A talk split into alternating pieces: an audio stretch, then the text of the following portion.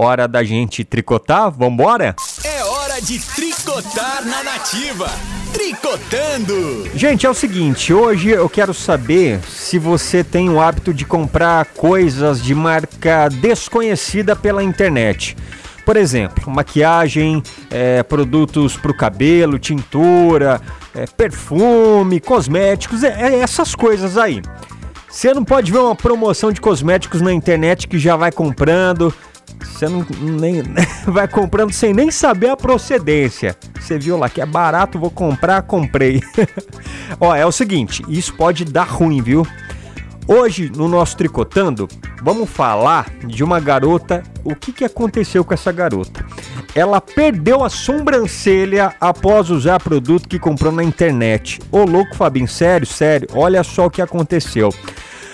A jovem estava testando um produto, um, um produto novo, tá? Que ela comprou pela internet para tingir a sobrancelha quando aconteceu um verdadeiro desastre. Enquanto ela retirava o produto, ficou em estado de choque quando percebeu que a sua sobrancelha tinha desaparecido. Xiii, deu ruim, hein?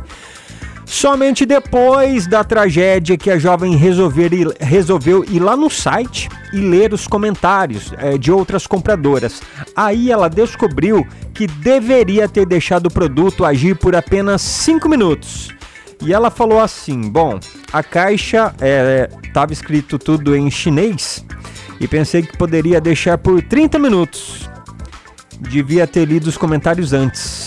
Agora estou parecendo um extraterrestre. Ixi, Mari. Coitada dessa menina, viu? Ela só ficou com um lado da sobrancelha só. Agora me conta, você já passou por algo parecido? Você já comprou um produto, é um produto novo, um produto de marca desconhecida, um produto que ninguém conhecia, não se atentou à forma correta de usar e acabou virando um verdadeiro desastre depois? Você já comprou gato por lebre na internet? Hã? Tem alguma experiência ruim? Conta pra gente, vai lá no nosso WhatsApp, envie sua mensagem de voz. Bora tricotar. 199 9866 8930. Tricotando! Nativa!